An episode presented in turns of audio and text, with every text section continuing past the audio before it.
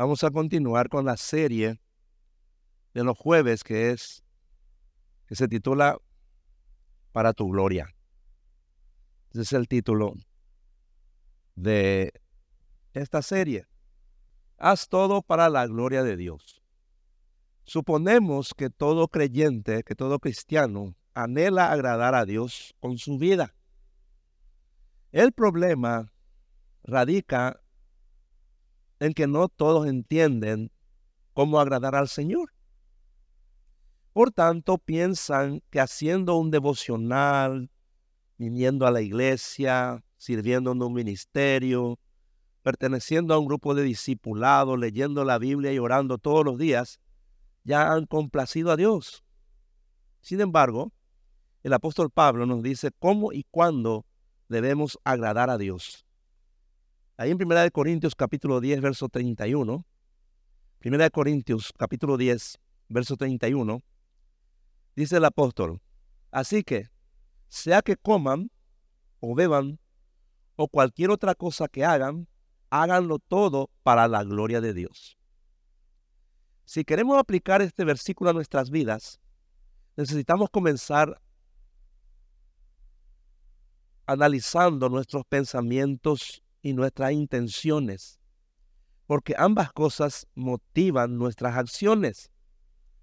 De lo que pensamos, como pensamos nosotros actuamos. Entonces es importante analizar nuestros pensamientos y nuestras acciones. De ahí la necesidad de renovar nuestra mente. No podemos agradar a Dios ni hacer nada para su gloria manteniendo nuestra propia manera de pensar y de vivir. Nuestros pensamientos necesitan ser antes renovados por la palabra para poder hacer las cosas que agradan a Dios. De lo contrario, será imposible. Eso nos, nos dice en Romanos capítulo 12, versículo 2. Romanos 12, 2 dice lo siguiente. No imiten las conductas ni las costumbres de este mundo. Más bien dejen que Dios los transforme en personas nuevas al cambiarles la manera de pensar. Entonces aprenderán a conocer la voluntad de Dios para ustedes, la cual es buena, agradable y perfecta. Ahí está. Nuestra mente debe ser renovada, dice, nuestros pensamientos. De lo contrario, nunca vamos a poder agradarle a Dios. Nunca. Y sabemos que la voluntad de Dios para nosotros es buena, es agradable y es perfecta. Pero no la podremos conocer hasta que la practiquemos, hasta que hagamos su voluntad. Entonces, no podemos darle la gloria a Dios con nuestra vida si seguimos imitando las conductas y costumbres de la gente del mundo o de nuestra vida pasada. Dios quiere glorificarse primero en nuestra forma de pensar y en nuestra forma de vivir. De lo contrario, todo lo que hagamos para Él no será de su agrado. Por más esfuerzo que hagamos para tratar de hacer las cosas con excelencia. La gloria de Dios comienza en nuestra mente. Aquí comienza todo. En Filipenses capítulo 4, versículo 8 dice, Filipenses 4, 8. En fin, hermanos, piensen en todo lo que es verdadero, noble, correcto, puro, hermoso y admirable. También piensen en, lo que tiene alguna virtud, en lo que es digno de reconocimiento. Mantengan su mente ocupada en eso. Ahí lo dice. Porque eso le agrada a Dios. Si pensamos con la palabra de Dios, estamos pensando como Dios piensa y vamos a actuar como a Él le agrada. ¿Y cómo podemos cambiar nuestra forma de pensar? De la única manera posible, oyendo y estudiando la palabra de Dios y obedeciendo. Esa es la única manera. Noten que el versículo, este versículo de Filipenses 4, 8, el versículo inicia con el concepto de todo lo que es verdadero. Si no conocemos la verdad para luego vivir en esa misma verdad, jamás podremos vivir para la gloria de Dios. Cualquier desviación de la verdad deshonra a Dios.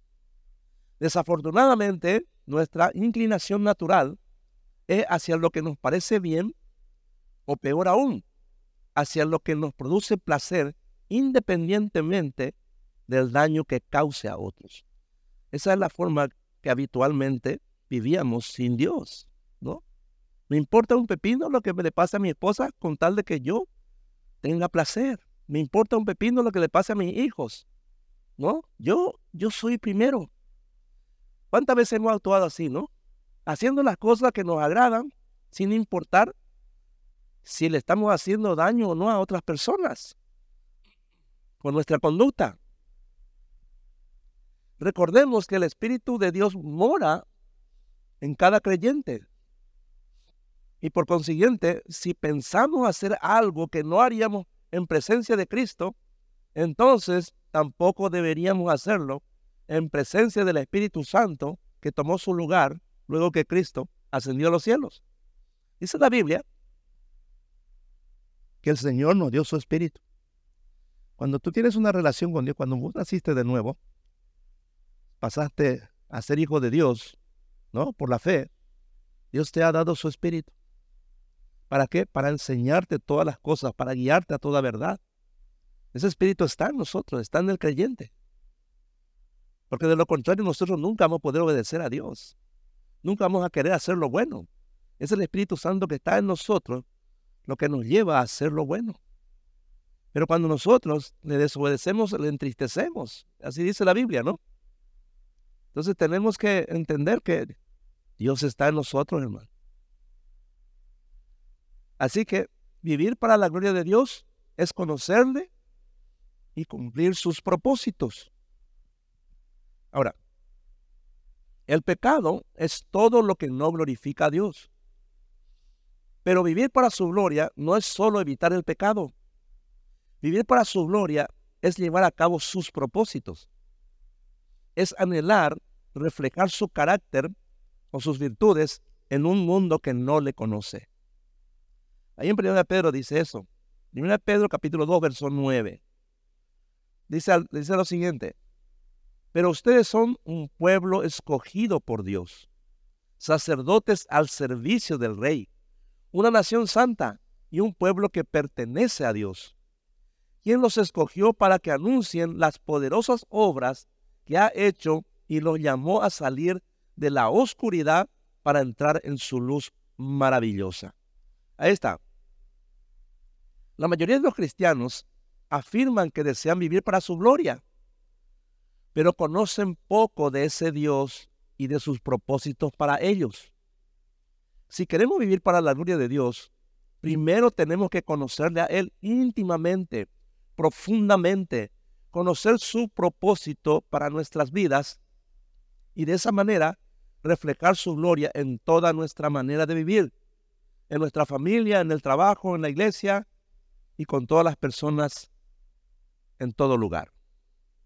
Si las cosas más básicas, naturales y legítimas que hacemos cada día, como comer y beber, deben hacerse para la gloria de Dios, cuanto más aquello que permitimos que entre en nuestra mente, aquello que sale de nuestra boca, la manera en que nos comportamos o cómo usamos nuestro tiempo.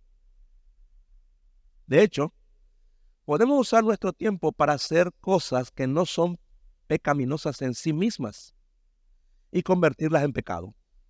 Por ejemplo, cuando le dedicamos demasiadas horas a mirar el celular, las redes sociales, o ver películas por horas, ¿no? O partidos de fútbol en la televisión. Eso a veces se vuelve un hábito y, te quita todo el tiempo. Y eso interfiere con el estudio de la palabra, interfiere con tu tiempo de oración y también te quita el tiempo para testificar de Cristo. Entonces, debemos ser cuidadosos y considerar no solo en qué usamos eh, nuestro tiempo, sino cómo lo usamos. Aunque obviamente no somos perfectos y pecamos a diario, se supone que todo lo que hagamos tenga la intención de agradar a Dios. Si realmente viviéramos de esa manera, no solo pecaríamos menos, sino que también viviríamos más satisfechos y más felices. El error de muchos es pensar que si uno es cristiano, uno va a dejar de ser feliz. Al contrario, esa persona no entiende absolutamente nada, porque Dios nos creó para ser felices. Dios no, no, nos creó para ser amargados e infelices. La amargura y la infelicidad viene como consecuencia del pecado, como consecuencia de habernos separado de Dios. Es por eso que el mundo vive así en amargura. Disfruta de momentos felices en el pecado, pero después paga las consecuencias. En cambio, cuando queremos agradarle a Dios, la felicidad permanece en nosotros, aún en los momentos difíciles. La felicidad del propósito de Dios en nosotros, cuando se va cumpliendo, nos llena de satisfacción porque tenemos un propósito en la vida. Cuando todas las demás personas que no le conocen a Dios no tienen un propósito, viven porque el aire es gratis. Y eso es terrible. Por eso el creyente, por eso muchos creyentes tienen frecuentemente una doble vida. Porque uno decide agradar a Dios en ciertas áreas, las más obvias, ¿no? Mientras que en otras hace lo que mejor le parece, entendiendo que tiene la libertad de hacerlo. Pero recordemos lo que el apóstol Pablo dijo en 1 Corintios 10, 23. 1 Corintios 10, 23 dice, algunos de ustedes dicen, yo soy libre de hacer lo que quiera. Claro que sí, pero no todo lo que uno quiere conviene, ni todo fortalece la vida cristiana. La realidad es que cada vez que hacemos cosas que no glorifican a Dios, estamos pecando sin importar cuán buenas y legítimas puedan ser esas cosas. Y al mismo tiempo, estamos desechando el verdadero gozo y la satisfacción eterna que trae todo lo relacionado con el reino de Dios. Por darle a nuestra carne momentos de alegría y placer que son superficiales y meramente temporales. Fuimos creados para la gloria de Dios. Eso dice la Biblia, ¿no? Ese es nuestro propósito de vida. Abrazar ese propósito transformará la manera en que vivimos para siempre. Isaías 43, 7 lo dice. Isaías 43, 7 dice, todos los llamados de mi nombre, para gloria mía los he creado. Los formé y los hice. ¿Para qué fuimos creados? Para la gloria de Dios, ¿no? Ese es nuestro propósito en la vida. Ahora, ¿qué es hacer algo para la gloria de Dios? ¿Cómo se interpreta esto? Algunos dicen, por fin me pude comprar un auto cero kilómetros. Gloria a Dios. Pero ¿en qué le glorifica eso a Dios? Esa es la pregunta. La gente dice, gloria a Dios, dice. Ah, no, mi gloria a Dios, dice. ¿En qué eso le glorifica a Dios? Porque decimos nomás, ¿no? Ganamos la competencia y recibimos la copa y el premio en efectivo. Gloria a Dios, dice. Siempre escuchamos así decir la gente. Gloria a Dios, cualquier cosa, gloria a Dios, dice. Pero no saben ni lo que es. Dicen gloria a Dios los cristianos a cualquier cosa buena que les pasa. Y evidentemente no saben lo que significa darle gloria a Dios. Es como las personas que están viendo un partido de fútbol, ¿no? Y entre los jugadores hay cristianos, aparentemente, ¿no? Y cuando meten un gol, ¿no? Levanta la mano al cielo, ¿verdad? Ya lo vieron una vez, ¿verdad? Y gloria a Dios, ¿verdad? Yo me imagino cómo es Dios, ¿verdad? Mirando el partido desde arriba, ¿verdad? ¿Qué tiene que ver un partido de fútbol con Dios, hermano? ¿Ustedes creen que meter un gol y decirle a Dios, acá para vos este gol? Eh? ¿Qué tiene que ver eso con la gloria de Dios, hermano? No tiene nada que ver. Hay mucha ignorancia en esto, ¿no? Dice el apóstol Pablo en Hechos capítulo 17, versículos 24 y 25. Dice así, El Dios que hizo el mundo y todas las cosas que en él hay, siendo Señor del cielo y de la tierra, no habita en templos hechos por manos humanas, ni es honrado por manos de hombres, como si necesitase de algo. Pues Él es, él es quien da a todos vida y aliento y todas las cosas. El rey David también habla sobre la grandeza y la supremacía de Dios en el Salmo 89, 11. Él dijo, Tuyos son los cielos, tuya también la tierra, el mundo y su plenitud. Tú lo fundaste. Dios solo, Dios no solo no, no necesita nada fuera de Él,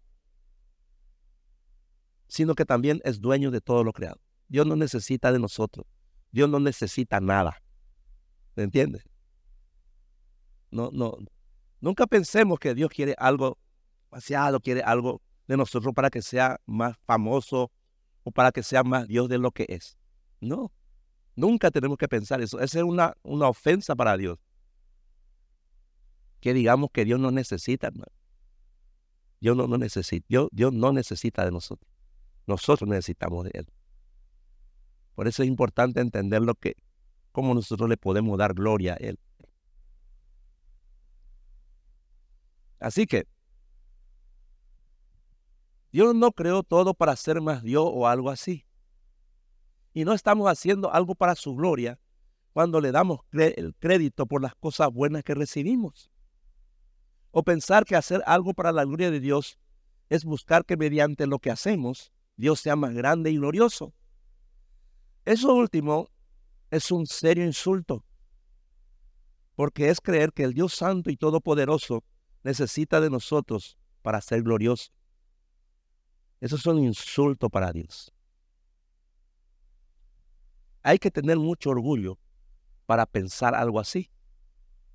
Y sin embargo, es lo que millones de personas que dicen ser cristianas hacen todos los días cuando pretenden suplir las necesidades de Dios con su adoración, con su servicio o con sus éxitos o como si Él tuviese necesidades. Para nosotros servirle a Dios es un privilegio, es una honra. Dios no necesita, pero cuando le servimos a Dios, lo que nosotros hacemos y cómo lo hacemos es lo que le da gloria a Él. No nuestro servicio en sí, sino la manera en que lo hacemos. Vamos a ver enseguida eso.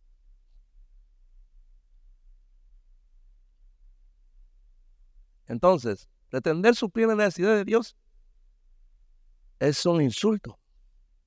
Creer que cuando nosotros le adoramos, le cantamos a Dios con nuestro servicio o con nuestros éxitos personales, ¿verdad? Le, estamos, este, estamos supliendo sus necesidades. Estamos equivocados. Porque Él no tiene necesidad, hermano. Dios, Dios no tiene necesidad de nada. Él es completa, completo, no, no, no le hace falta absolutamente nada. Entonces, ¿qué es hacer algo para la gloria de Dios?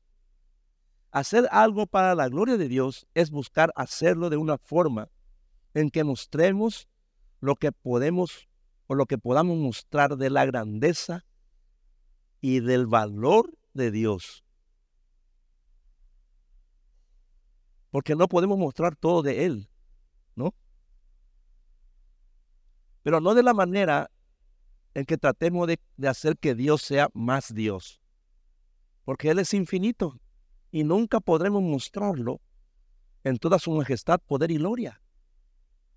Dios no es glorificado cuando tratamos de hacerlo más glorioso de lo que es, o más grande, actuando como si Él nos necesitase. Él ya lo hizo todo para mostrar su gloria, que siempre ha tenido. Esto puede ser complicado de entender, pero es simple una vez que lo analizas. Creo que si entendemos qué significa que Dios haya hecho todo para su gloria, entonces comprenderemos mejor qué significa para, que nos, para nosotros hacer, hacer algo para su gloria. La verdad es que e, es esta, todo existe, todo, en la creación existe para magnificar la verdad y el valor y la belleza y la grandeza de Dios.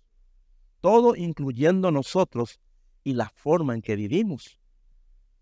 Así como los telescopios magnifican haciendo que cosas inimaginablemente grandes se vean como ellas realmente son. O sea, cuando digo que todas las cosas existen para magnificar la verdad, el valor, la belleza y la grandeza de Dios, quiero decir que todas las cosas existen para mostrar la apariencia de Dios en las mentes de las personas hacia lo que realmente Él es. Nosotros estamos para eso. Usted y yo estamos para eso. La gente que no conoce a Dios no, no, no, no entiende esto. Nosotros con nuestra vida, nosotros con nuestras acciones, con nuestros pensamientos, con lo que somos, le mostramos al mundo. Le el mundo debe ver, ¿verdad?, la grandeza de Dios a través de nosotros, a través de nuestra vida. Eso es lo que le da la gloria a Dios. Ahora, podemos entender que hacer algo para la gloria de Dios es hacerlo reconociendo y mostrando que Él vale más que todo lo demás.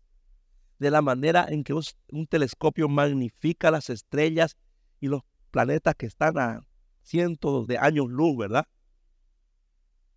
En otras palabras, no tratando de mostrar a Dios más grandioso de lo que Él, porque eso ya no se puede hacer, sino buscando mostrarlo tan grandioso como Él realmente es. Lo más cercano posible. Y cuando muestres a Dios, hazlo con gozo y agradecimiento. Pero hay que aclarar lo siguiente. Dios no es glorificado en nuestras vidas cuando nos sometemos a Él sin conocerlo o porque nos sentimos obligados a eso. Eso sería hipocresía. Dios en realidad es glorificado cuando nos sometemos a su voluntad con alegría, en adoración por cuán maravilloso es Él. Esa es la manera en cómo, en cómo debemos glorificar a Dios, mostrando cómo es Él en realidad, a través de todo lo que somos y de todo lo que hacemos. Cuanto más conocemos a Dios mediante el infinito amor de Jesucristo, pronto descubrimos que las palabras no son suficientes para decirle a Dios, para decir de Dios, ¿no? Al mundo entero lo maravilloso que Él es. Así que no solo hablamos de Dios con nuestras palabras, sino con nuestras acciones. Los cristianos nacimos y vivimos para eso. Ese es el propósito de la vida. Pero si lo hacemos como un deber o como una obligación, entonces Dios no será glorificado. Hacer algo para la gloria de Dios es hacerlo en agradecimiento a Él por nuestra salvación solo en Cristo por medio de la fe. Eso está en Efesios capítulo 1, versículos 5 y 6. Y de una forma en que mostremos claramente que Dios es más valioso y maravilloso que todo aquello que hacemos y que todo lo demás en el universo. Esa es la forma. Cuando tú comienzas a hacer las cosas para mostrar la grandeza de Dios en tu vida, en tu acción, entonces Dios se glorifica. Entonces tú estás cumpliendo el papel para el cual el Señor te creó. Para que la gente le vea a Él a través de tu vida. Eso es lo que Dios bendice. Eso es lo que Dios quiere. Por eso Dios quiere usarte. Por eso Dios quiere usarnos. Ese es el propósito, el propósito de la vida humana. Vamos a ver un, aspecto de esto, porque es muy amplio, ¿no? Vamos a ver cómo mostrar la gloria de Dios en nuestro trabajo, en el trabajo que cada uno tiene, ¿no? Usted tiene, un profesional, usted trabaja para una empresa, usted tiene un negocio, usted tal vez Ah, vende, tiene, una, tiene un puesto de ventas, o es empleado en una empresa, en fin, no importa. O simplemente usted es ama de casa y se, se dedica a las tareas de la casa. cualquier cosa que usted haga como trabajo debe mostrar la gloria de Dios. Dice, leemos otra vez nuestro pasaje que leímos al principio. En 1 Corintios 10, 31 dice, si pues coméis o bebéis o hacéis otra cosa, hacedlo todo para la gloria de Dios. ¿Cómo pueden los cristianos glorificar a Dios en sus trabajos, en sus profesiones, en sus negocios, con todo lo que hacen con sus manos? Le voy a pasar de alguna manera, no voy a hacer extenderme mucho, pero le quiero pasar los puntos más importantes. En primer lugar, si quieres mostrar la gloria de Dios en tu trabajo, en tu profesión, en lo que haces para ganar dinero, ¿no? Para sustentar tu casa, tu vida, en primer lugar, depende totalmente de Dios. Ir a trabajar cada día en completa dependencia de Dios. Dice ah, en Proverbios capítulo 3, versículos 5 y 6, dice lo siguiente. Pon toda tu confianza en Dios y no en lo mucho que tienes, ni en lo mucho que sabes. Toma en cuenta a Dios en todas tus acciones y Él te ayudará en todo. Ahí está. Es decir, cuando somos cristianos, debemos saber que sin Dios, vos, vos tenés que saber, si sos cristiano, que sin Dios no puedes respirar, moverte, pensar, sentir, hablar, ni tener influencia espiritual. Entonces, levántate cada mañana y hazle saber a Dios de tu necesidad desesperada de Él y ora para que te ayude. Ahí comienza la gloria de Dios en el trabajo. Antes de ir a tu trabajo, lo ya empieza. Depende de Él. Vaya a abrir tu negocio. Que vendas. Que vengan clientes. O que vengan pacientes, lo que sea. ¿No? A tu negocio, a tu trabajo. ¿No? Depende de Dios. ¿Me entiendes? Haz que eso dependa de Dios y no de tus fuerzas. Y no de tu sabiduría. Eso empieza de mañana cuando estás orando. ¿eh? Ahí comienza. Ese es el punto de partida. Depende totalmente de Dios. Otro punto. Demuestra integridad en todo. Ya cuando estás en tu trabajo, ya cuando estás ahí en tu tu negocio, cuando estás sirviendo, ¿no? Sea absolutamente honesto, detallista y confiable en el trabajo.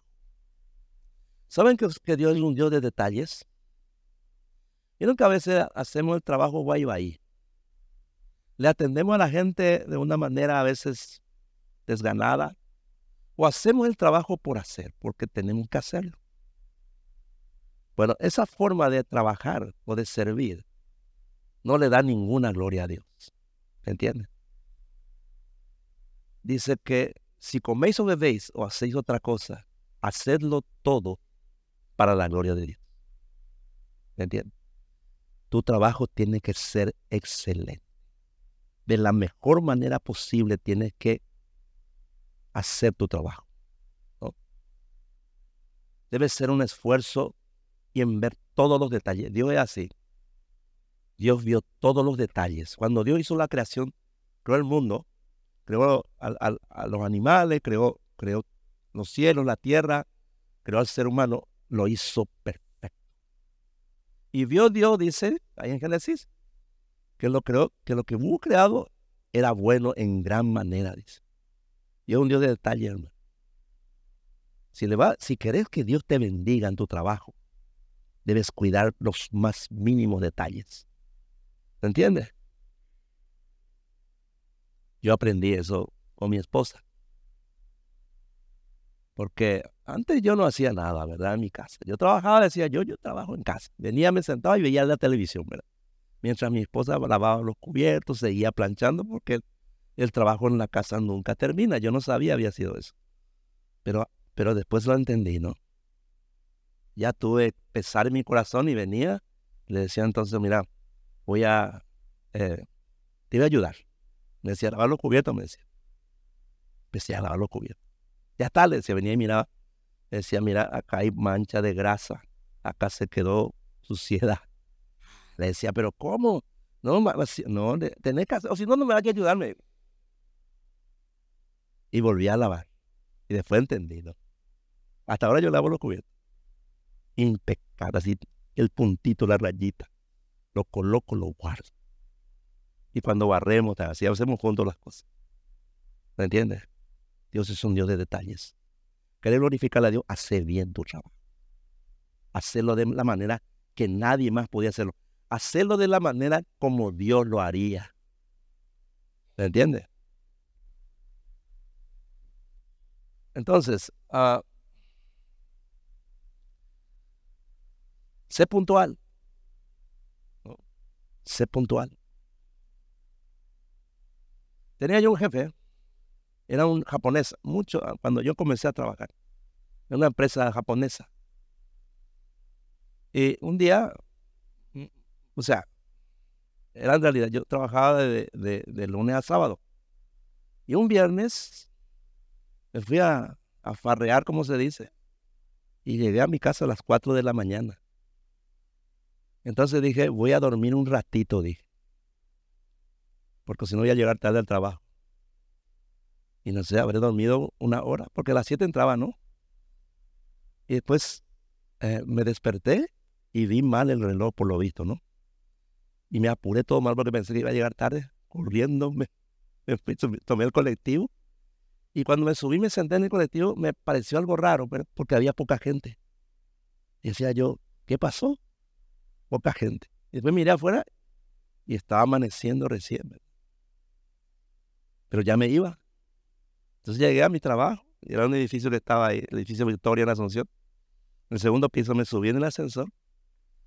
Al abrirse el ascensor, le veo al dueño de la empresa. Era un, un japonés ya de edad, como 70 años.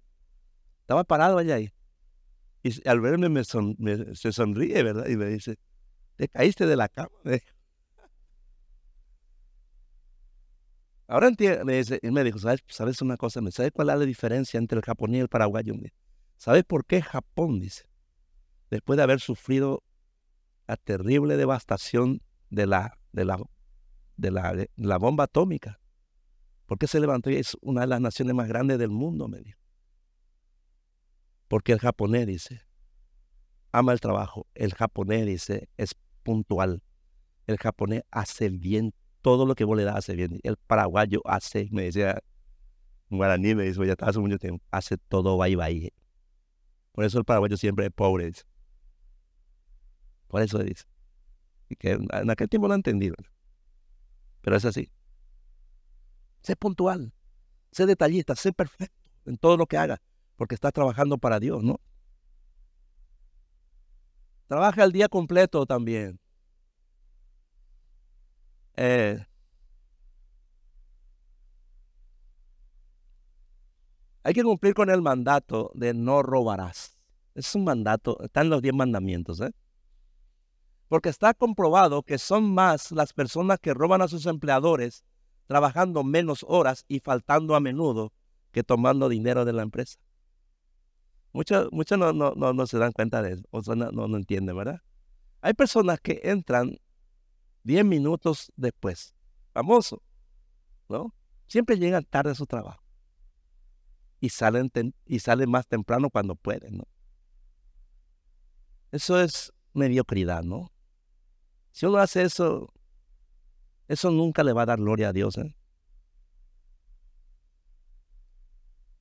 Ah, también el tercer punto es este. Desarrolla habilidades. Es decir, trata de ser bueno en lo que haces. Y más bueno cada día. Y mejor cada día. ¿Saben que las personas que son, desarrollan habilidades después se vuelven imprescindibles en una empresa? ¿No? Es así. Eres tan, tan buen empleado o eres tan bueno en lo que haces, ¿verdad? Que, que, que te cuidan, ¿no?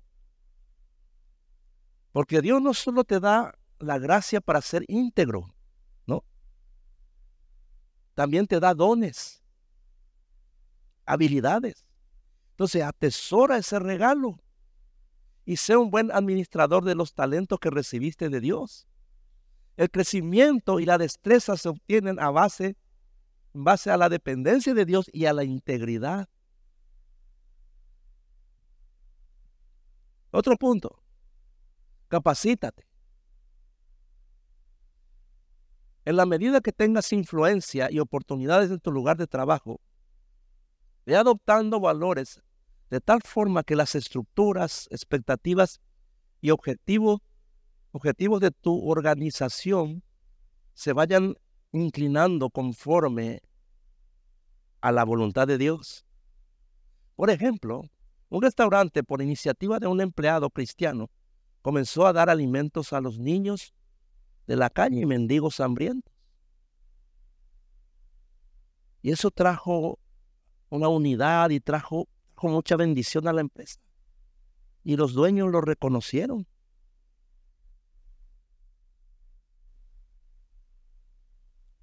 Otro punto es, produce un impacto en tu trabajo o con tu trabajo.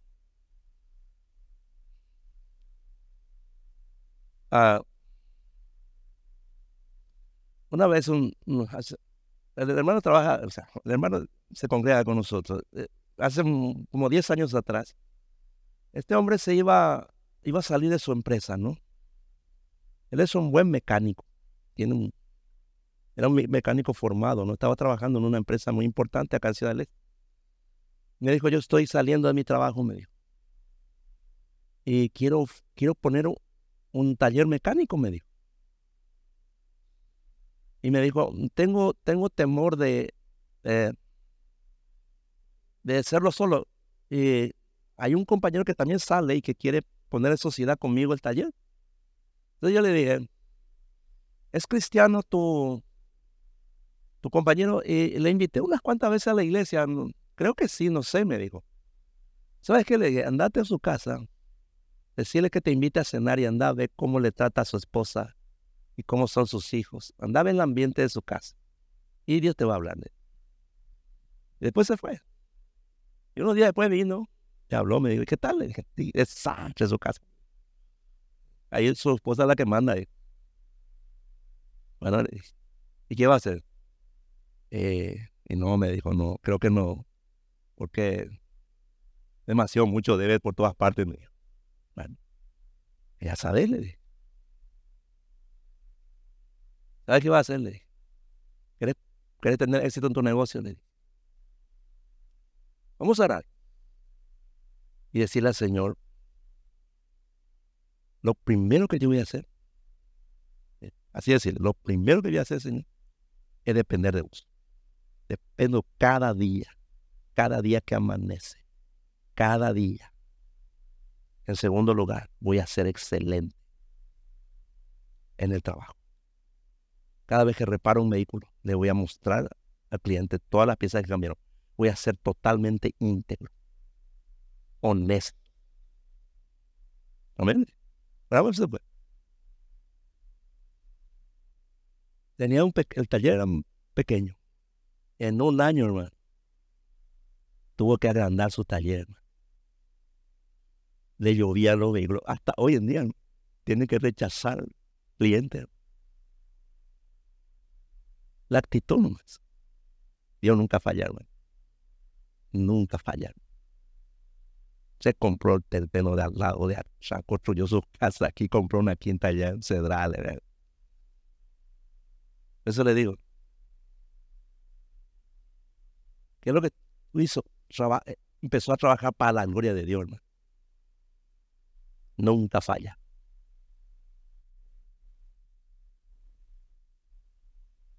Entonces, ah,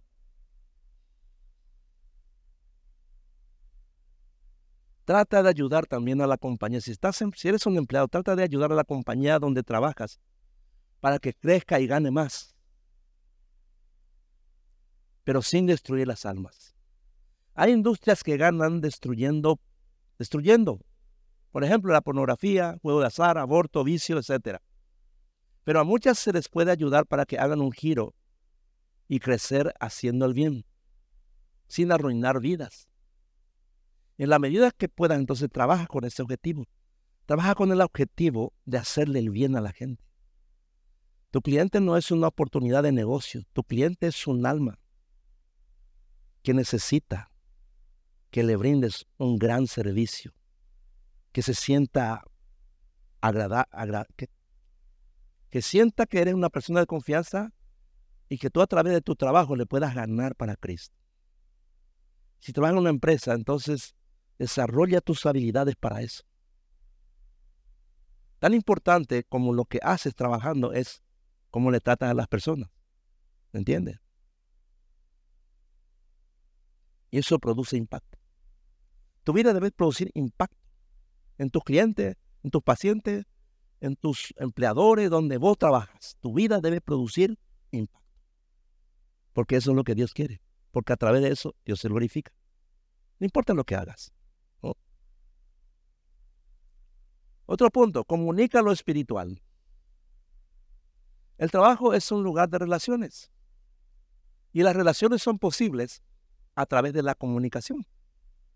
Entonces, muestra al mundo, muestra a Cristo al mundo cuando te comunicas con la gente. No escondas tu luz bajo un canasto. Más bien sé la luz de Cristo en forma natural y con alegría. Dice el Salmo 40, 16.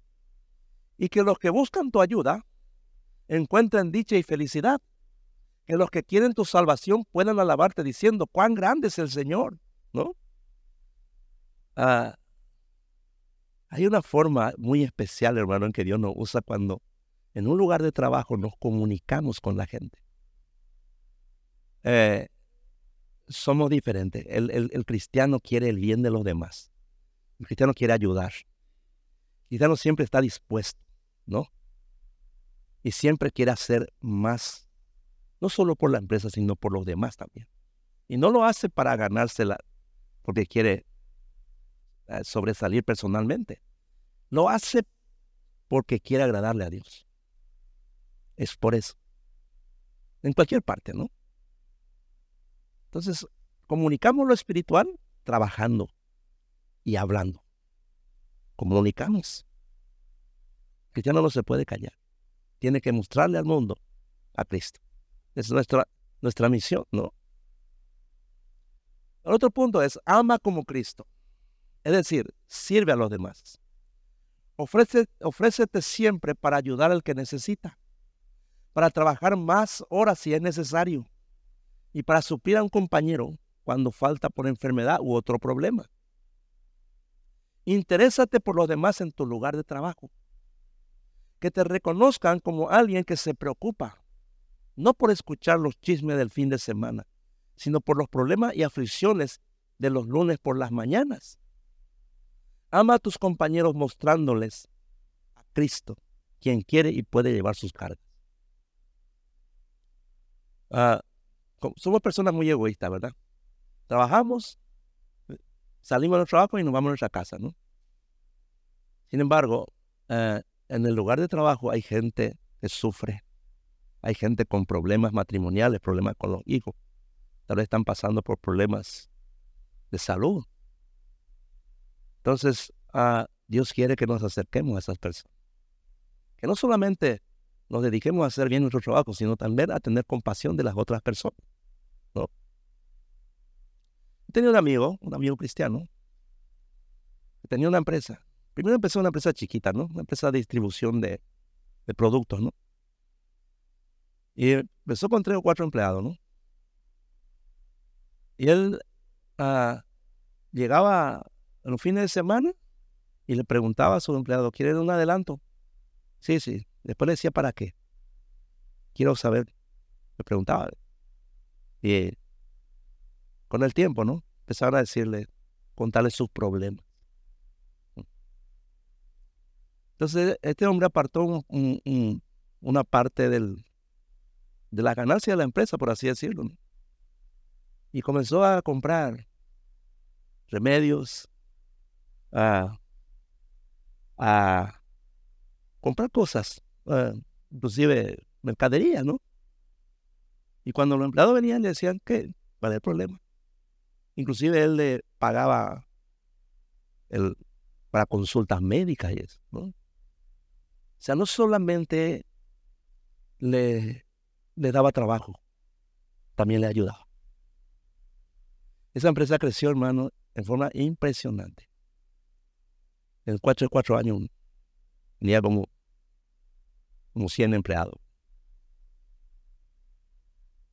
Ah, Dios bendice el alma generosa. No tiene que ser generoso en su lugar de trabajo. No tenemos que ser personas indiferentes.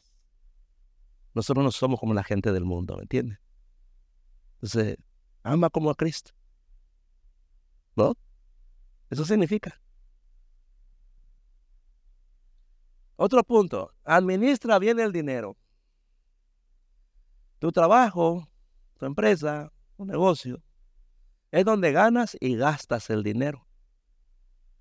Pero una cosa es importante entender. Todo es de Dios. Para el cristiano todo es de Dios. No es tuyo. Tu dinero no es tuyo. En primera de Crónica 29, 14, ahí estaba el rey David y todo el pueblo dando ofrendas para la construcción del tabernáculo, del templo de Dios, ¿no? Y daban muchas ofrendas. Y David dio una cantidad impresionante, como 4 millones de dólares, calculando todo lo que ahí estaba dando, ¿no? Mucho dinero. Después le adoró al Señor y dice, sale una exclamación, él y dice, ¿y quién soy yo? Dice, pero ¿quién soy yo y quién es este pueblo para traer semejante ofrenda? Dice, porque todo es tuyo, todo te pertenece, todo es tuyo y de lo recibido de tu mano te damos. Es interesante, ¿no? Ah, tú solo eres un administrador sin importar el cargo que ocupas, que tengas, sin ni si eres dueño, gerente, empleado, lo que sea, ¿no? Tu dinero no es tuyo. Tus bienes no son tuyos. Entonces, Entiende que administras el dinero de Dios. Y las ganancias son para Él, ¿no? Para que pueda ser generoso con Él, ¿no? ¿Me entiende? Es decir, mi dinero, bueno, es tuyo. Es decir, no, no es mío, de Él es. Entonces, Él se, él se encarga de que siempre tengas, ¿me entiendes? Porque Él es el que provee, ¿no? A través de tu trabajo, tu profesión, lo que sea. Pero Él es. La, gloria de Dios es cuando tú le dices al Señor, todo lo que tengo es tuyo. Tú me diste esta profesión, este trabajo. Todo lo que yo tengo es tuyo. Y de lo recibido de tu mano te doy. Eso es cuando somos generosos, cuando traemos una ofrenda para el Señor, nuestro Dios, nuestra ofrenda, y cuando le ayudamos a los que necesitan. Estamos haciendo, lo estamos haciendo con el dinero de Dios. ¿Entiendes? Estamos siendo generosos con el dinero de Dios. Entonces Dios es el dueño de tu negocio, de tu empleo, de lo que sea. Dios es. ¿te entiendes? Estás trabajando para Dios, aunque sea el dueño. Estás trabajando para Dios. Eso le da la gloria a Él. No importa lo que hagas. Ya te digo, si limpiar tu casa, barrer, limpiarlo con esto, hacerlo para la gloria de Dios porque para Él estás trabajando, para Él lo estás haciendo. Eso le da la gloria a Dios. Entonces, no trabajes solo para ganar, poseer y acumular, como lo hace cualquier persona, ¿no? Trabaja para ganar, sí, pero para dar y para invertir en obras que exaltan a Cristo. Haz que el dinero hable y diga que Cristo es tu mayor tesoro. Eso le da la gloria a Dios. Por último, sea agradecido siempre. Da siempre gracias a Dios por el trabajo que te dio. No importa si es pequeño, si estás ganando poco, dale gracias a Dios. Vieron que a veces tenemos un trabajo, tenemos, ponemos un negocio, no está funcionando la cosa y ya nos plaga muera. Nunca tienes que hacer eso. No importa el trabajo que tengas. Te levantas y le das gracias a Dios. Dale gracias a Dios todo el tiempo, ¿no? Dale gracias por la salud, que te permite trabajar y da gracias por Jesús también, ¿no? Todo el tiempo. Sea una persona agradecida en el trabajo. No seas de los que siempre se están quejando. Deja que tu agradecimiento a Dios se desborde en un espíritu humilde de gratitud hacia los demás. Que tus compañeros de trabajo, que tus empleados o las personas con quienes estás trabajando te conozcan como una persona llena de esperanza, humilde y agradecido. Que no te vean como un hombre arrogante, una mujer arrogante por lo que tiene o por el cargo o por ser dueño de, de lo que, de, la empresa donde estás trabajando. No seas así. Que todo trabajo que hagas sea para la gloria de Dios siempre. Desde limpiar tu casa, los cubiertos, hasta dirigir un negocio, una empresa, hazlo todo para la gloria de Dios. Nunca avergüences al Señor siendo mediocre y negligente en tu trabajo, para que siempre seas bendecido. El punto es este. Ya sé que comas o bebas o trabajes, hazlo todo de forma tal que haga lucir a Dios tan maravilloso como realmente Él es. Eso es darle la gloria a Dios. Es un cambio de mentalidad. ¿eh? Nunca ha fallado. Vos le glorificás a Dios, Dios siempre va a estar contigo. Dios está donde está su gloria. Cuida la gloria de Dios en tu vida, en tu matrimonio, con tus hijos, en tu trabajo, en todo lo que hagas. Amén.